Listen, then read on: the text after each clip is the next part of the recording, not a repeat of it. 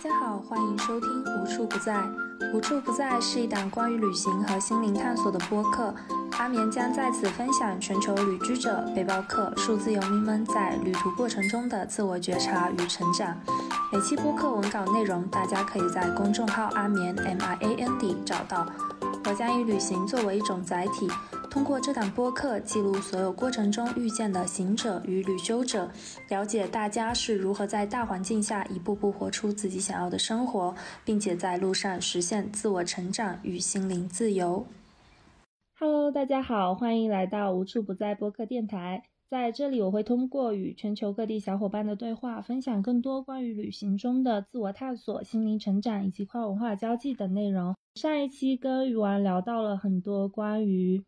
自我成长以及探索的这个部分的内容，然后我们今天可能主要会聊一聊，就是余丸在休学之后的旅行。然后能不能先分享一下，就是你当时休学之后去旅行的第一站是哪里？然后你是选择什么样的旅行方式呢？我选择的第一站是拉萨，呃，那个是我在大理决定休学的时候就想好的。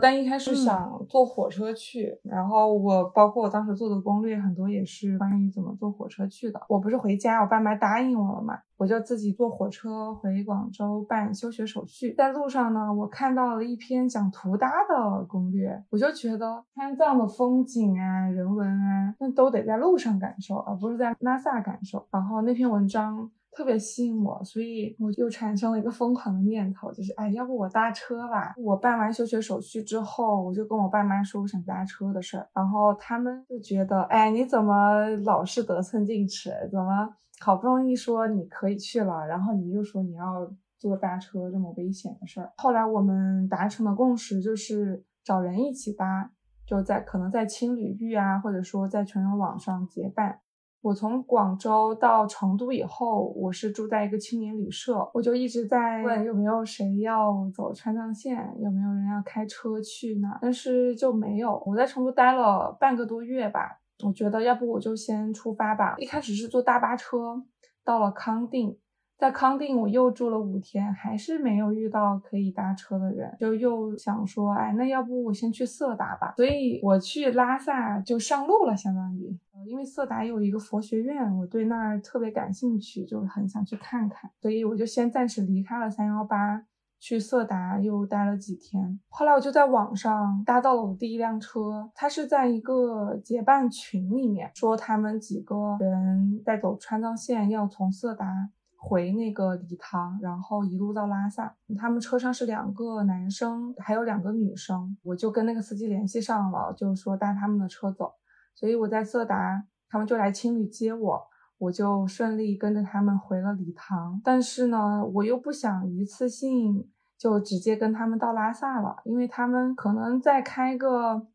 两天车就能到拉萨，但是。我还想在每一个县城都待一待，我想认识一些藏民啊，可能可以去他们家里喝喝甜茶、聊聊天什么的。他们就自己先出发了。在理塘，我还真的在一个草原上，就和我青旅的几个新认识的朋友，在草原上遇到了五个藏族的小孩，有几个小孩穿着那个传统的很漂亮的衣服，啊，他们那天就和我们一起玩，然后我就教他们玩无人机。呃，一起玩老鹰捉小鸡什么的，就他们邀请我去他们家，然后他们表演节目给我们看，呃，请我们喝甜茶、聊天什么的。第二天我是第二天打算离开礼堂嘛，我在走之前还给他们买了一些玩具送过去。后来哦，对，在礼堂还看了天葬，呃，就是看到他们是怎么把尸体砍碎，然后喂秃鹫的，就特别的近，特别的真实。我觉得那就是我想近距离看到的藏族文化。我真的第一次在路上搭车，就是从礼堂就站在路边举个手。当时我很害怕，我是拉了一个情侣的朋友陪我的，他是呃就站在路边和我一起，但因为他和我一起，我就一直搭不到车，我站了可能差不多一个多小时。后来我说，那要不你先在旁边躲一下，我自己搭。然后很快就有车停下来了。呃，就是是单身男性的车嘛，我就不敢坐，所以我就说我再等一会儿。后来我遇到了一个上面有一男一女的车，然后我才知道说他们是几辆车一起出来毕业旅行，他们是广东警察学院的。哎，我说那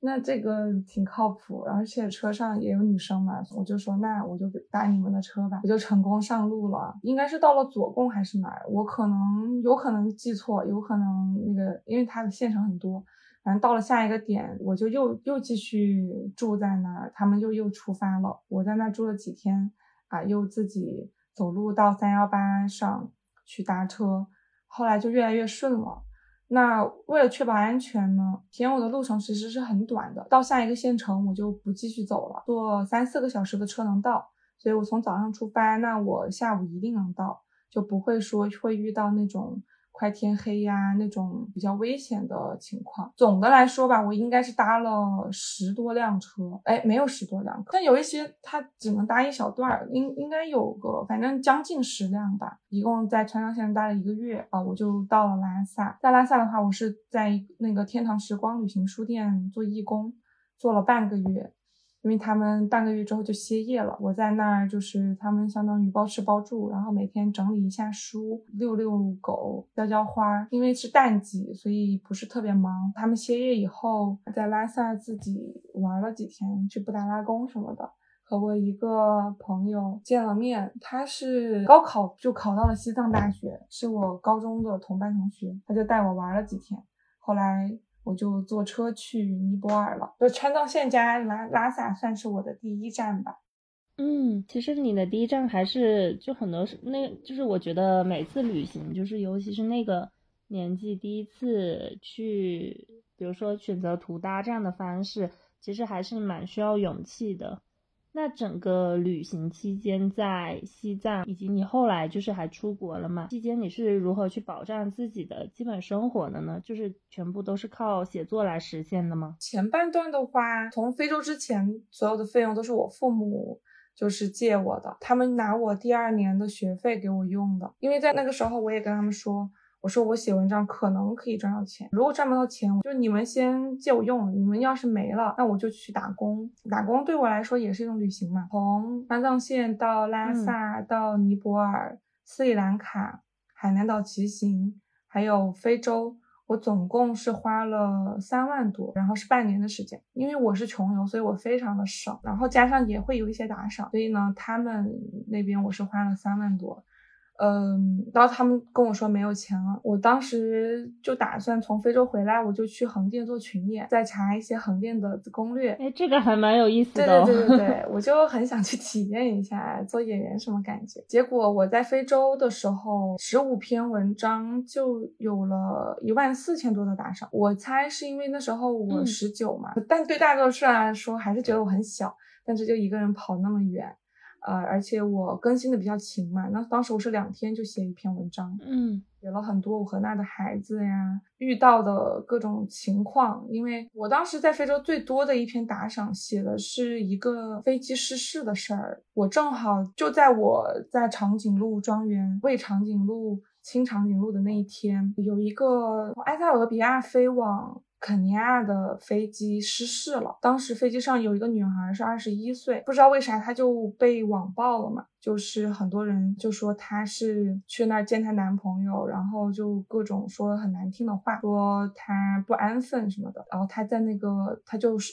呃，失事了，就在那场爆炸中就去世了。他在他的他的最后一条微博写的是他想要去非洲清长颈鹿，然后就是那天早上，我正好在那个庄园，我就看到那个新闻的时候，我特别的震惊，也有点恐惧。就是都在非洲的人，很多在在国内的家长就会跟他们说，哎，你不要在非洲待了之类的，就因为这种东西会很引慌引引发大家的恐惧嘛。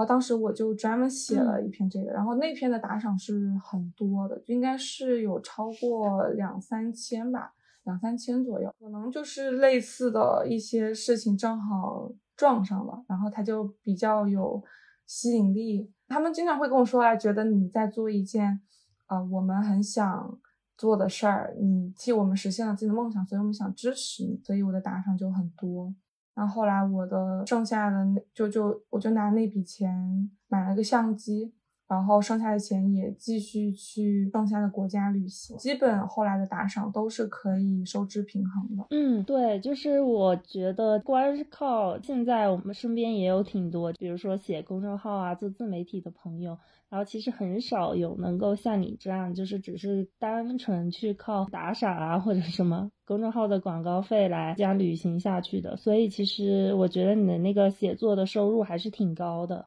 对，是这样的。嗯，就我的粉丝其实不多，就是比较铁吧。对，是的，就很愿意支持我。像有一些真的就是打赏个两三百哦，可能要每一篇都有这样的人。啊，就换着打赏，那其实嗯也挺难得的。我觉得这个跟我当时的年纪，还有我的经历啊，当然其实那时候我都还没说我为啥休学，嗯，大家会觉得说，哎，我也不想在大学待，然后我也知道大学是什么样子，可能他们会觉得我是对他们是一种精神上的。引领吧，然后就就觉得我很小，希望我的故事能继续写下去，所以我还挺感谢，就是每一个支持我的人的。是的，是的，我觉得很多时候就包括，比如说我自己去写东西啊，然后做播客，很多时候感觉都是，呃，靠大家的一些鼓励，然后就觉得啊。特别想要坚持下去，就觉得这这件事情本身很有价值。是的，像我也会粉一些博主嘛。要是我知道他们遇到的困难，或者说觉得他需要我的一些反馈，那我也会就是去告诉他，然后或者说打赏支持他。我想继续看他把故事讲下去，嗯，想要继续看到他的动态，可能是我支持他的一种方式。那我想我的粉丝可能对我也是这样的。那你现在就是我有了解到你现在有在做一个就是关于咨询之类的这样的一个项目，可不可以跟大家介绍一下？然后你现在是除了写作之外，也有靠咨询来作为收入来源的，对吗？是的，就是咨询这件事情呢，其实在旅行当中就会有一些人来问我。然后会问我为什么休学呀，或者是想和我聊一聊。那时候量不是很多，所以我基本就是继续回复他们呀。然后有时候也会打电话什么的。真正的开始量多起来是退学以后。我当时不是呃休学结束，我遇到了那个创新学校先锋嘛。我去那个学校的第三天，我就决定退学了。办完退学手续之后，我就跟先锋去了那个创新教育大会，在深圳举办的，应该有三五百人吧。我就。见到了非常多创新教育学校，然后很多的在努力的人，那大家都是对这个应试教育有很多的反思。当时我们校长。就是副校长，他就鼓励我做那个闪电演讲。他那个分享是有一些空余的名额，是你可以报名的，并不是只有邀请来的嘉宾可以分享。他鼓励我报了那个闪电演讲，我就第一次在三百多人的面前说了我自己的故事，说了我真正的休学的原因，我和我父母之间的一些矛盾呀，然后那种相爱相杀呀。底下的人很多人都听哭了。你要知道，以前我其实根本不敢讲什么暴食症啊、抑郁啊，然后跟我父母这些。矛盾我，我以前是藏的很好的，那那个对我来说是一件很难以启齿的事儿。但是当时我鼓起勇气讲出来之后，我发现其实很多人跟我有同样的经历，然后很多父母他们也都就是在底下就在抹眼泪嘛。而且那次演讲完，就有很多的当时在会场的人来加我的微信，而且当时也有一些媒体在那个现场嘛，我就被邀请去了那个广播电台分享，还有书店，呃，还有广州日报，吸引了一些。创新教育界的人来关注我的这个公众号，当时就有很多家长来找我咨询，就是想跟我聊一聊关于暴食症怎么好的，怎么看待呃孩子确诊了抑郁，然后包括创新学校在那儿的体验到底怎么样，你为什么退学，在大学里的看到的真实的样子是什么样子？一下子量有点多，而且有一些家长他会就是跟孩子吵个架，他也来。跟我说，甚至有一个家长，他连续给我打了可能四五次电话，他每次都是一个多小时，我就觉得有点累，我的精力不允许我就是一直这么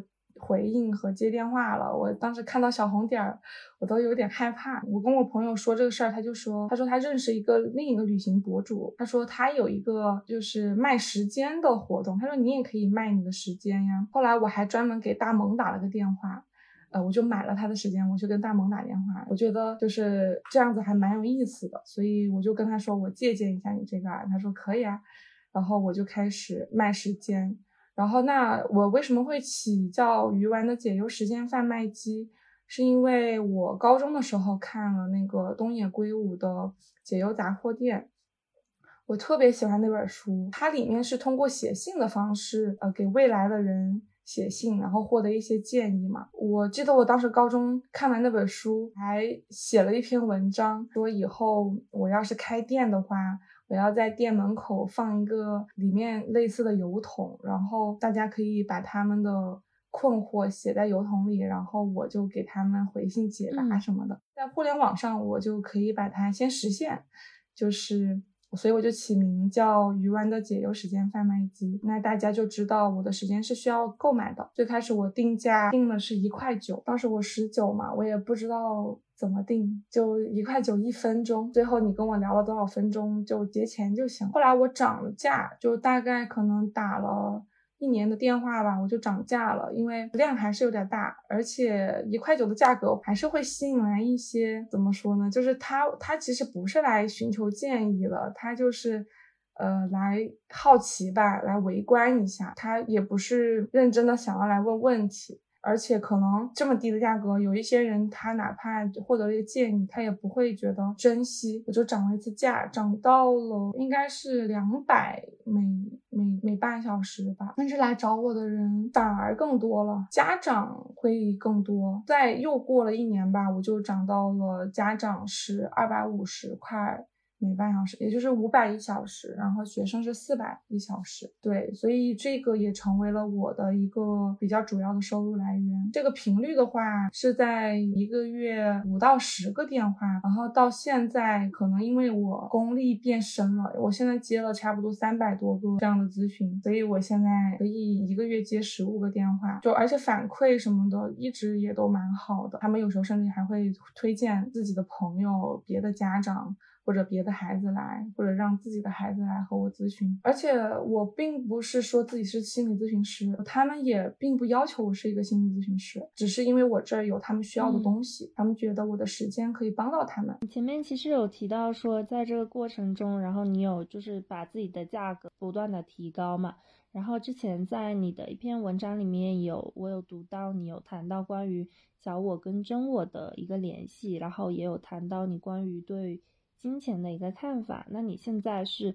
怎么去看待自己这一路上就是获得收入的这样子的状态呢？就是比如说你去提升你的咨询费的价格啊等等。可以说我和金钱的关系吧，因为我其实最早也挺拧巴的，我不太好意思赚钱，我觉得就大家打赏给我，我觉得是 OK 的，但是我不敢卖卖东西，不敢带货。呃，因为我会觉得大家会说，哎，鱼丸开始卖东西了，开始割韭菜了，开始要赚我们的钱了，我要取关。我特别害怕大家会这样子来认为我，然后就脱粉。呃，我是受两个博主的影响吧，一个叫大花花奶奶，还有一个杀到第一名，他们两个是搭档，平常会聊关于智力、金钱、情感这三个方面的。事情，我就很喜欢看他们写的微博。我其实基本是看他的微博解解决了我的金钱剧情的问题。他讲到一句话，就是说，其实钱是很纯粹、很干净的东西，它是长眼睛的。只要能给别人带去价值，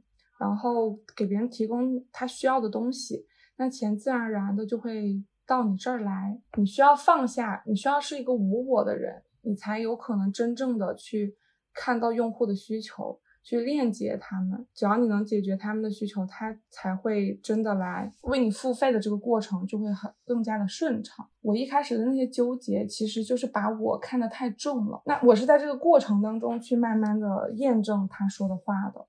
因为最开始我没有涨价的时候，我体会到了一次带货的快乐。当时是去云南的一个山村里，海拔应该是三千多啊，那个村非常的偏僻。我们是一个青旅的人去那里参加火把节，整个所有的游客就只有我们青旅的人。它是一个呃比较小的、比较私密的一个小联系吧。然后那个村长，他们那个村特别穷。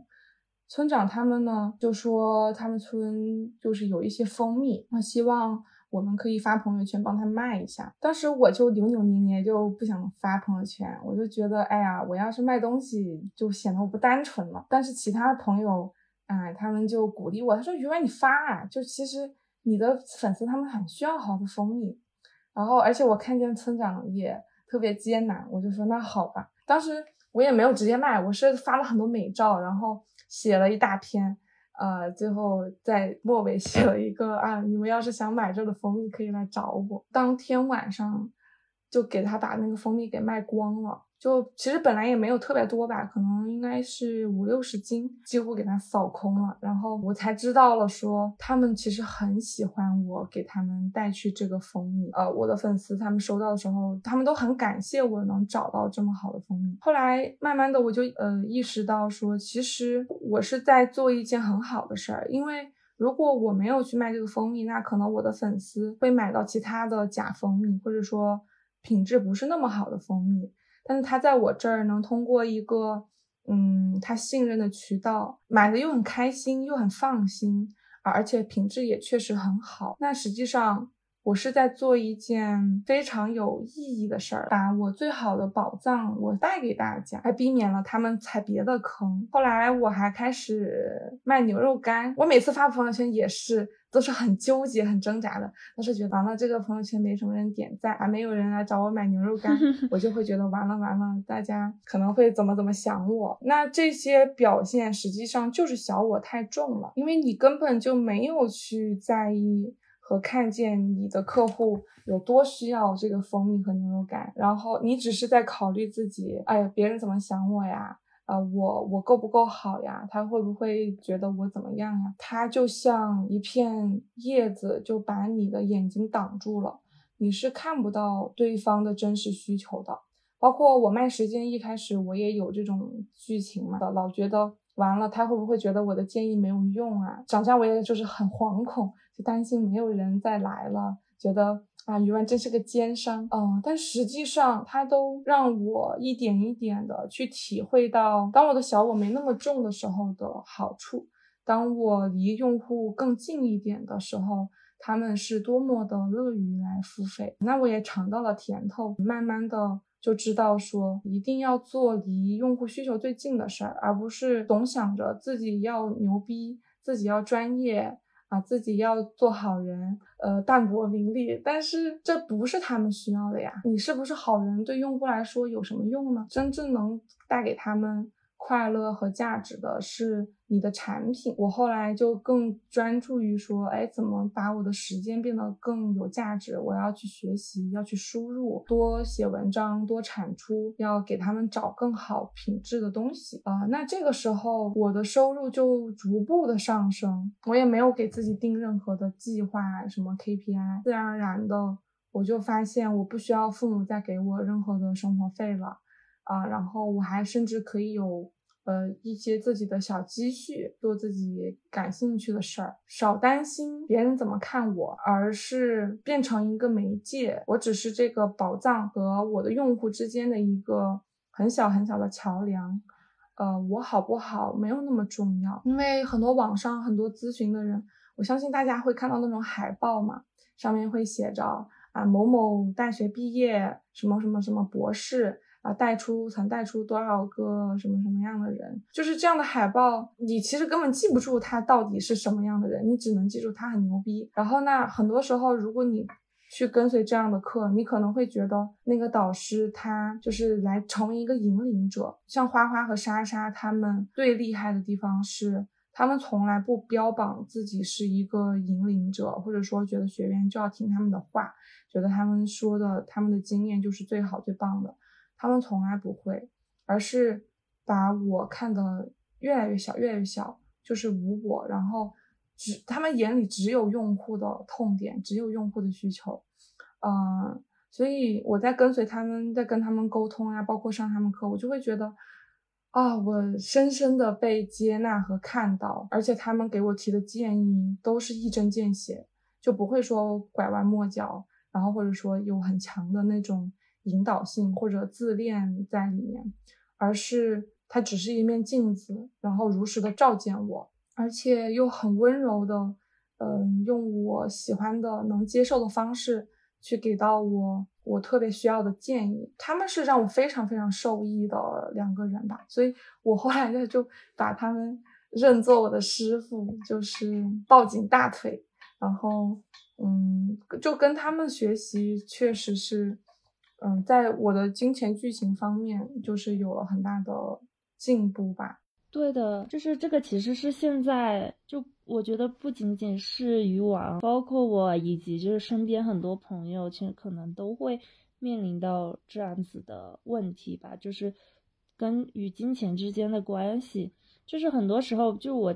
听完你的这个故事，我会觉得你更像是一个特别值得信任的一个品牌，或者说一个平台，就是你的粉丝或者说你的用户。你的读者他们会因为信任你而信任你去卖的东西，而你自己本身也是一个值得信任的一个人，然后你会去把真正好的东西推荐给大家，那它其实是形成一个，我觉得形成一个非常良好的一个循环，就是让卖家也可以卖出去他们的产品，然后让让你的用户粉丝他们也可以买到自己信任的品牌，其实是一个双赢的状态。但是其实身边。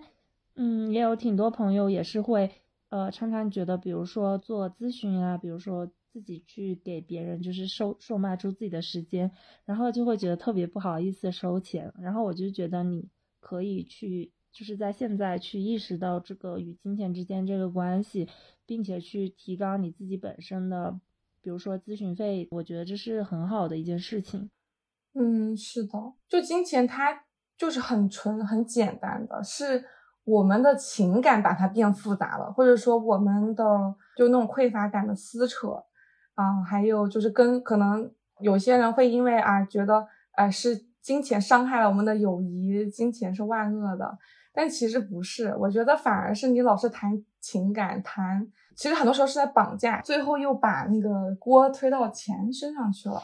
但其实。金钱，它在最早的时候只不过是贝壳，因为我学了一些经济学嘛，就是我我对这个感触会更深一些。那金钱到底怎么诞生的？就是古代的时候，那我是很擅长呃去捕猎，捕猎那我就有很多羊，但是呢，那我捕猎我就没时间种菜，那可能另一家人呢就特别擅长种菜，另一家人特别擅长种米，我们三个如果不产生任何交换，是不是就只能我天天吃肉？啊，我就没法吃到菜和米。那那那个种菜的，他也想吃肉怎么办？他他他不交换的话，那他就只能吃菜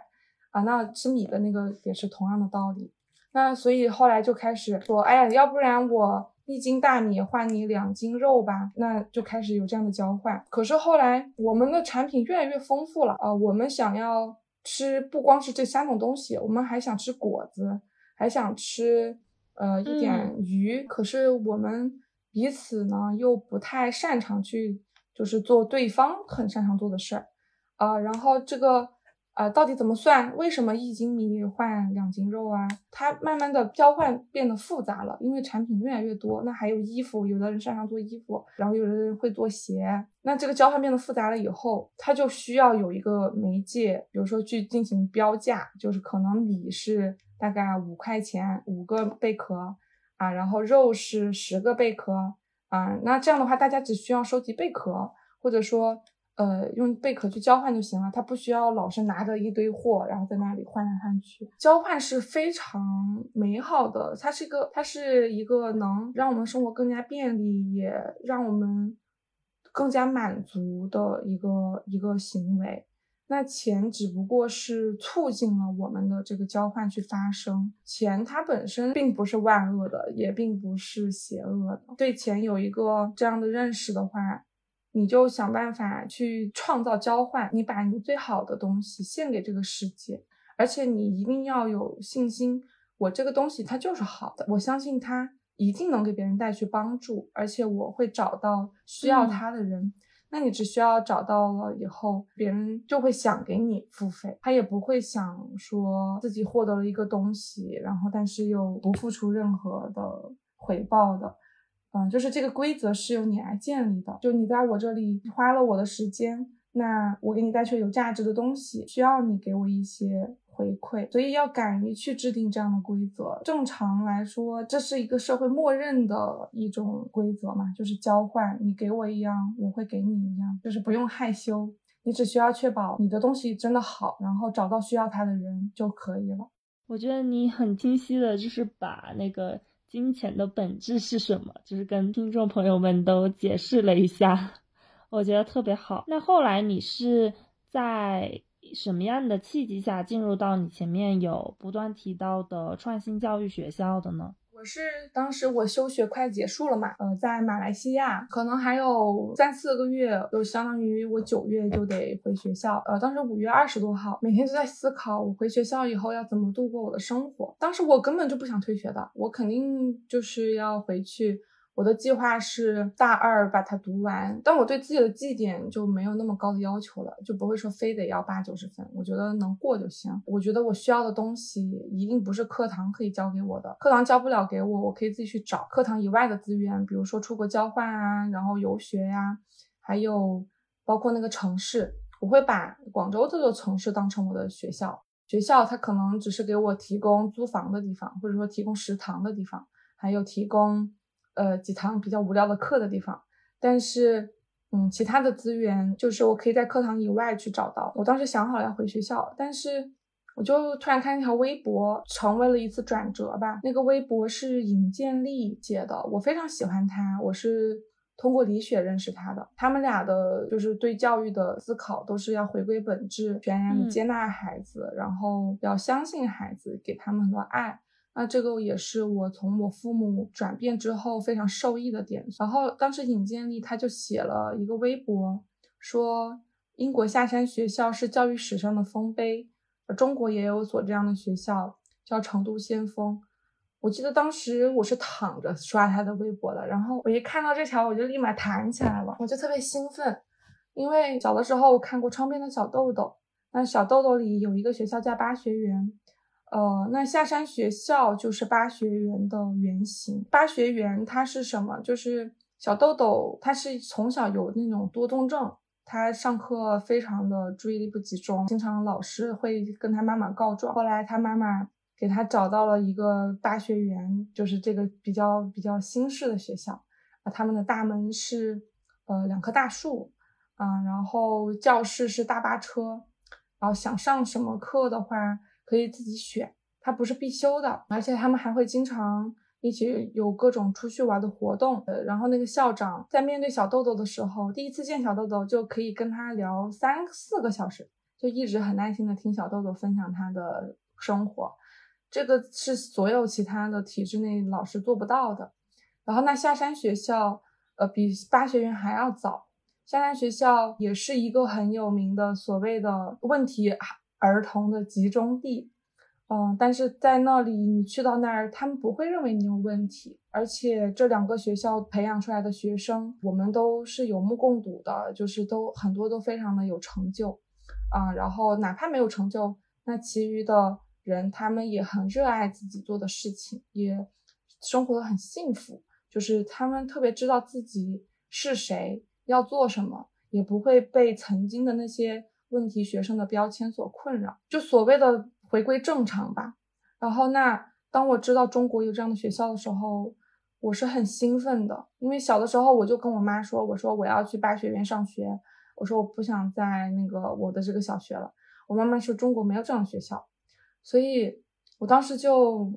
嗯，赶紧就私信了尹老师，呃，我说你能不能把先锋的微信发给我。然后他人家一个百万大 V，特别忙的人，没想到他几天之后真的回复我了，他给我发了先锋的副校长的微信，我就加了副校长。但加了之后呢，我有一个星期我都不知道怎么跟他说这个事儿，就我不知道，我就一直看他朋友圈嘛，我就想了解这个学校，看了很多这个学校的文章。后来我就写了一封信给他，就讲了一些我的经历，还有我表达了我想去参观的意愿。大概应该有千把字吧。后来我从马来西亚又去了缅甸，在缅甸待了一个月，我就回成都了啊。为什么用“回”这个词啊？因为我的出发点就是成都嘛，嗯，就川藏线的起点就是成都，所以我也很震惊，这个学校是在成都，它就让我有了一个圆满的句号。而且我去住了同一家青旅，嗯，还特别神奇，特别幸运的被分配到了同一张床，就出发那天睡的那张床。然后在青旅住了两天，我就去那个学校了。我第一次看到那个校长，就是那个副校长，我联系的那个人。哦，当时首先是去那个学校，那个学校就不像一个学校。我一开始走到那个门口了，我以为它是个网吧，呃，它也没有任何的名字写在那个门上，我都不知道那就是先锋。然后就几个学生在里面，他们也没来给我开门，我就下楼了。结果后来一打电话联系那个老师，说我来接你吧。他把我接上去，我才知道哦啊，这里原来这里就是先锋，呃，入口的地方就是几台电脑，所以我就以为是网吧。进去以后呢，他们就给我介绍各种房间的用处，比如说有什么吐槽室啊，然后什么呃舞蹈室、练钢琴的地方，然后住宿区、教室啊、图书馆什么的。后来第一次见到那个副校长，他。真的是我见过最不像校长的一个人，因为以前在我印象中，我见到校长都是穿着西装呀，然后说话特别的有那种威严，就大家可能脑海中的校长的模样吧。我见到他的时候，他是穿着一个就是那种短裤，不过膝盖的那种短裤，然后一个灰色的 T 恤啊，满脸的大胡子，眼睛又很大很圆，然后穿了个拖鞋。我就我就觉得，哎呀，这个这个校长他好随意啊，但是他的状态就很放松很自然。他当时在和另一个小孩玩。然后我就给他们拍了一些照片，但是我们校长他非常的年轻，就这个副校长他才三十，我当时见他才三十四岁而已，呃，但是很多人一见到他都觉得他很老，都说哎，就叫他爷爷什么的。但是他刮完胡子以后又很像二十多岁，然后就感觉他很松弛。后来我就在先锋体验了一些课，当时有一个舞蹈老师，他是一个混血。他是美国和阿根廷的混血，然后小时候在澳门长大。他是教那种，嗯，叫尼亚舞。然后那个舞的话，嗯，有时候会有即兴的，反正和一般的舞不太一样，就跟灵可能跟灵修会稍微挂点边。他会有很多语言的指导，然后让你去，比如说感受大地，然后不同的主题，然后是感受你的骨盆。啊，或者说今天的主题感受你的脚趾，都是一些你平常会觉得不那么重视的部位啊，或者说你会忽视的东西。然后跳那个舞就很开心，包括跟他交流的话，我知道，呃，他之前是从中央戏剧学院退学，然后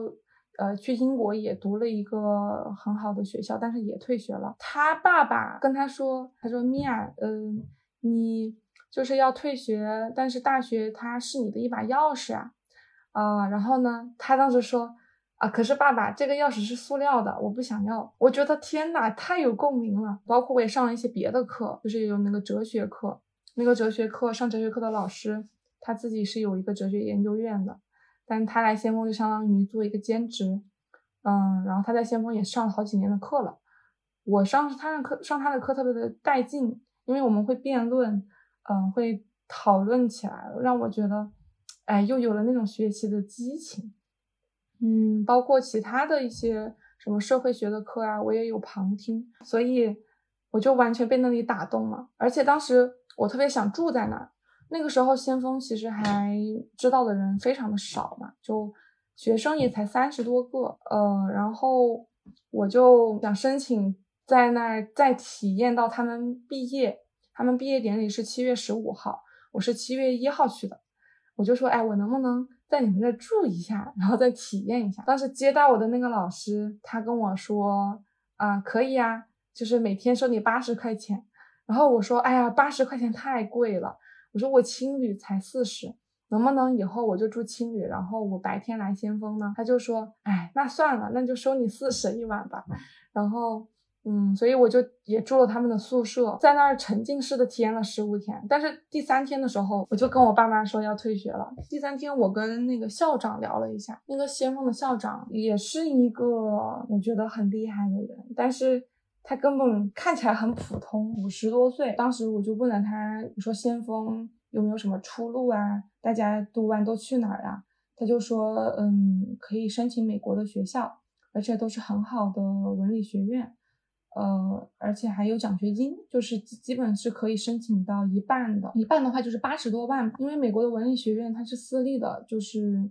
呃很贵嘛，像能上私立的美国人他都不会想要去上公立，它很好，所以它很贵。但先锋有半额奖学金的话，我觉得我们家还是可以咬咬牙还是能支撑的，所以我就想去美国上大学，我就跟我爸妈在第三天的时候晚上就说了这个事情，他们。就炸掉了，就觉得你怎么回事儿？就是怎么又要得寸进尺啊？我们等了你一年，你怎么又要退学了？而且他们也很怀疑先锋到底是什么，他们说你不会被骗了什么什么的。但后来我给他们写了一封信，写了我在先锋的很多真实的体验，让他们相信选择先锋是比回大学更好的选择。当时我也很缺钱，就是因为那个时候还没有。就是实践咨询还没有做起来嘛，就只有靠先锋的那个助教工资，每个月也不到两千块啊，而且当时都还没谈这个事儿，他们就老是问我钱的事儿，我就很烦很焦虑。但是我相信我可以赚到一些，然后而且家里也可以贷款呀，就是反正就咬咬牙。挤一挤，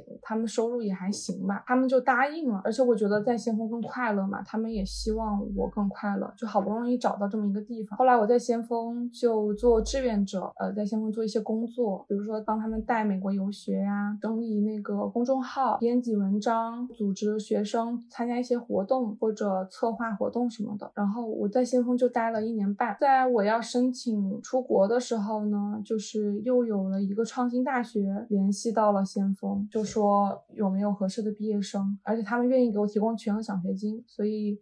呃，我就去了那个创新大学，它叫智吉学院，就是它是在国内读一年，然后后面三年去美国的文理学院或者是一些英国的学校，还有包括新西兰和澳洲，就是你可以选。那我选的是美国的旧金山大学。然后我在先锋的那一年一一年半的话，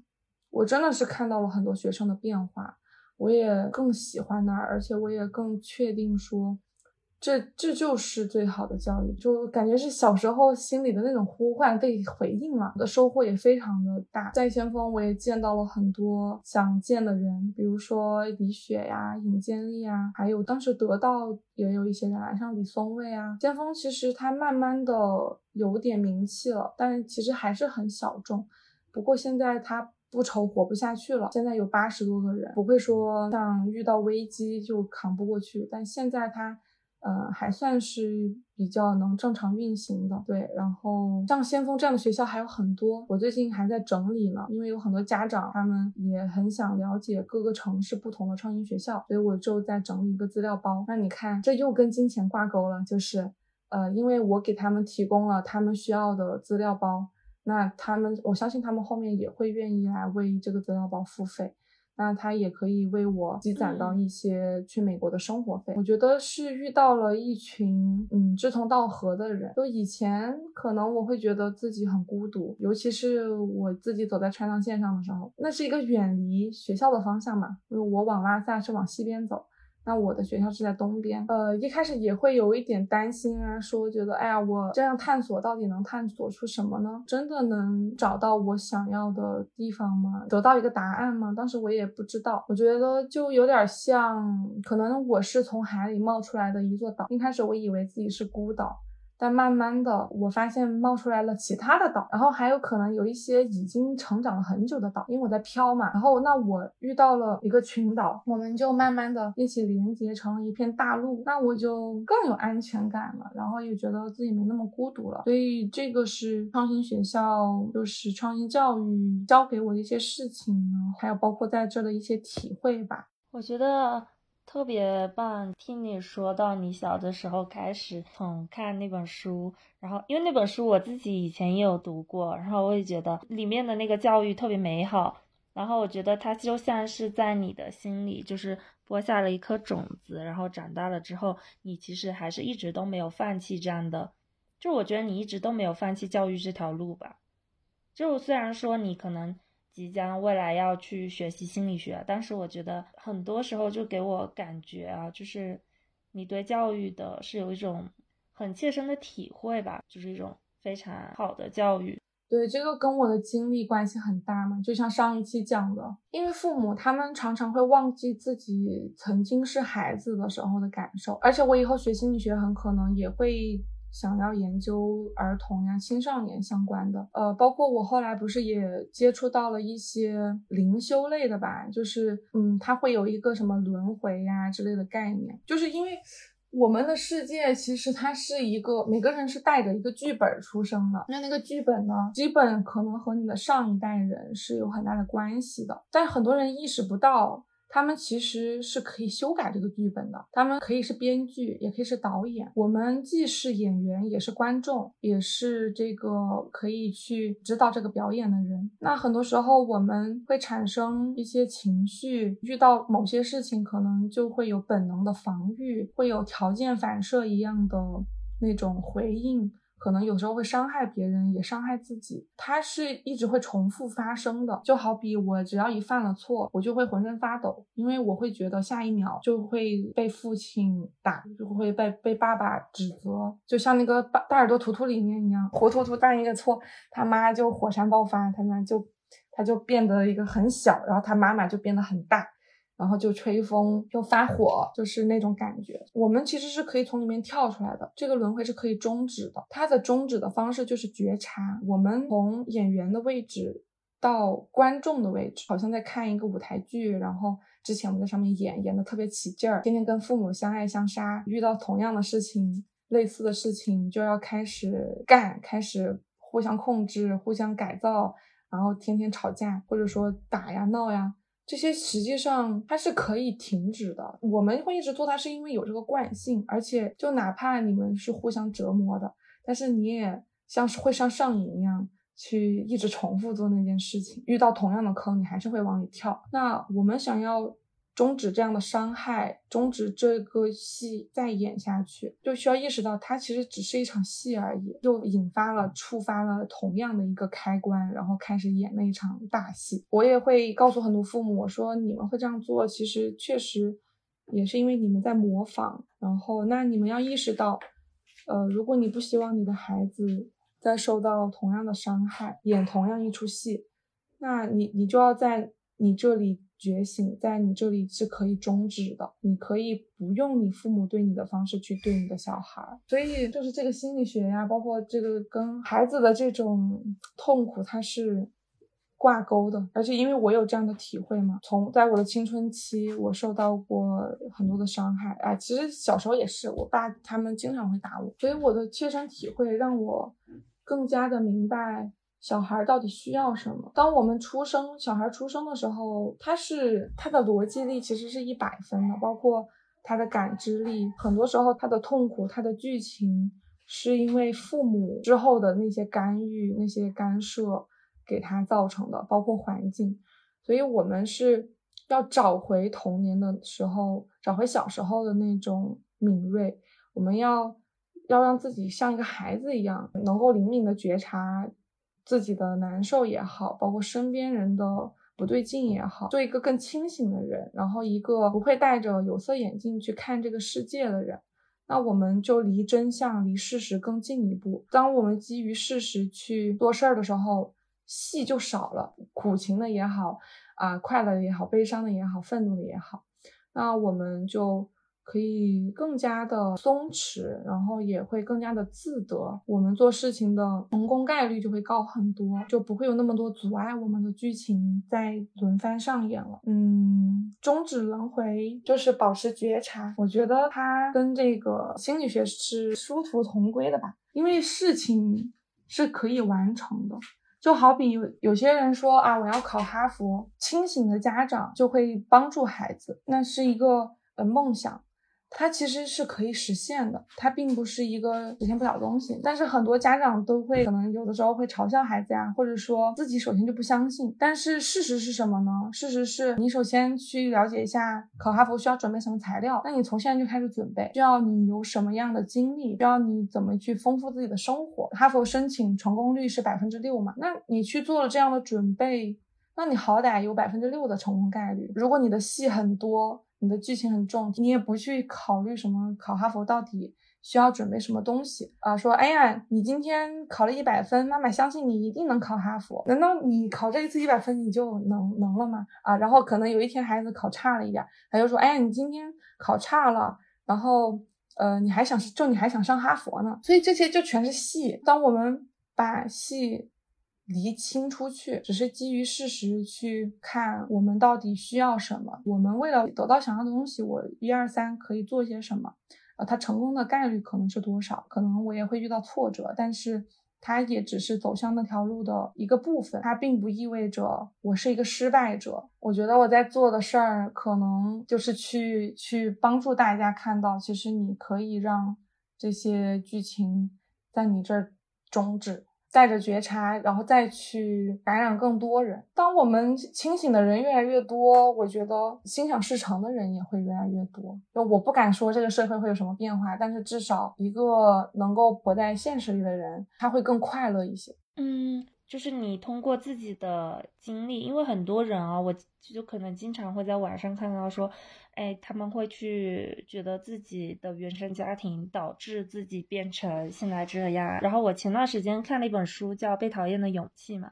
然后里面提到了关于原因论跟目的论这两个不同的概念。就是你刚刚跟我说了这么多，然后我其实也慢慢的就感觉到，很多时候当我们不断的去追究事情的原因。事情的起源，包括你的原生家庭，甚至于去抱怨自己的出生等等，那不如去思考自己终极想要的东西是什么，然后并且去以这个目的去为之努力。我就很开心，你虽然说之前可能经历了很多常人想象不到的痛苦，但是最后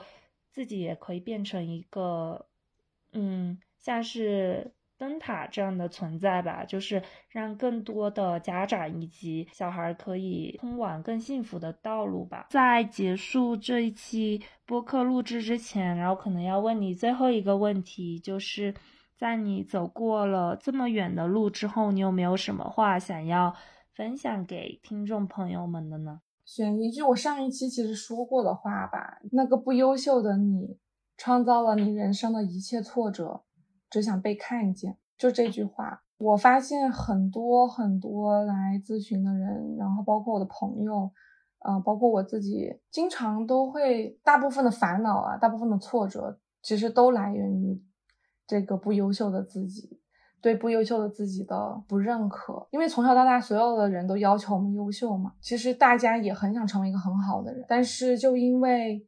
我们不接纳他，反而他要来搞事情，所以真的就是大家去拥抱那个真实的自己，然后去好好的看一看那个惶恐的、特别需要你、特别渴望温暖的那个不优秀的自己，就是我们自己先去看见他。其实当他被看见的时候，那种力量是很强大的。不要再把它关起来了，然后也不要再。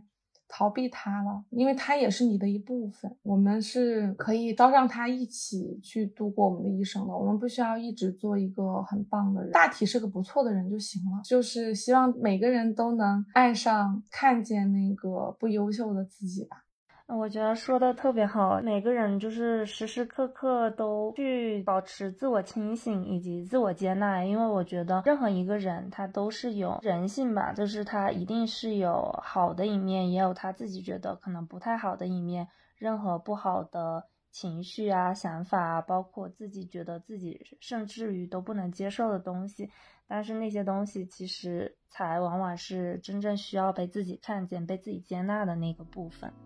然后今天也非常开心，可以跟鱼丸一起录制，呃，这两期播客，也非常感谢他可以将自己的故事真诚的分享给大家。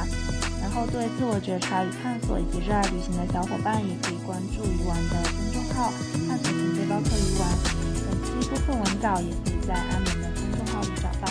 那么本期播客就到这里了，我们下期再见，拜拜。